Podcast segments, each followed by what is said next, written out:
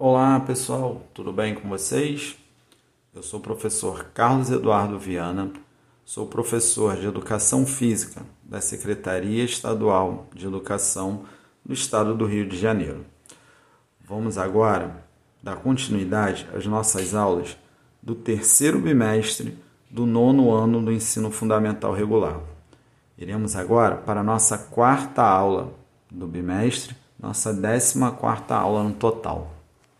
Iremos falar de brincadeiras de origem africana.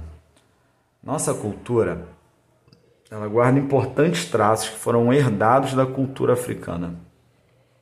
Lembrando que essa cultura veio dos negros africanos que vieram para o Brasil obrigados para fazer trabalho escravo. Vieram trazidos à força. Vale lembrar também que a África não é um país, e sim um continente que apresenta vários povos com costumes e culturas bem diferentes e que não podemos tratar como se fosse um povo só. Isso vai refletir diretamente na nossa cultura, já que a religião, a cultura e os costumes de cada um desses povos têm grande participação na formação da cultura brasileira. Entre os povos trazidos para o Brasil estão os bantões, nagôs, jejés e malês.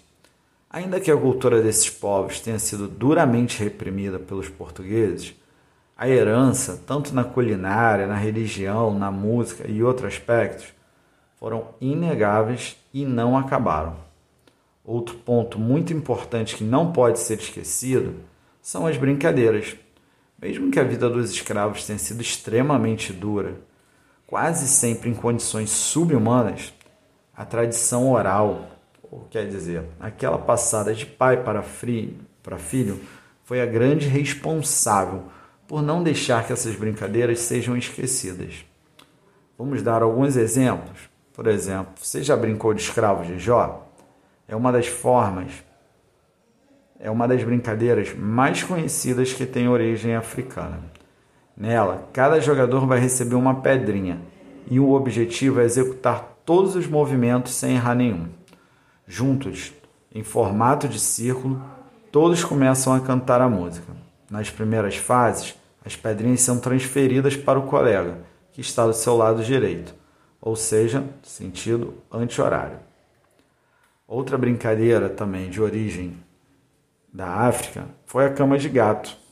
A cama de gato é uma brincadeira com barbante. Consiste em a gente traçar um cordão entre os dedos das duas mãos e ir alternando as figuras formadas.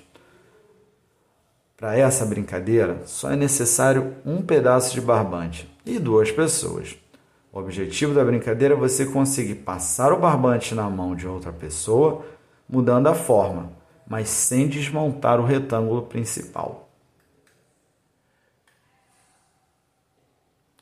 Bom, a gente vai chegando então ao final dessa nossa quarta aula. Espero que vocês tenham gostado e também, como na aula anterior, perceba a importância que os africanos, os negros, tiveram e têm até hoje na nossa cultura. Bom, desejo a todos vocês um grande abraço e até a nossa próxima aula. Valeu, pessoal!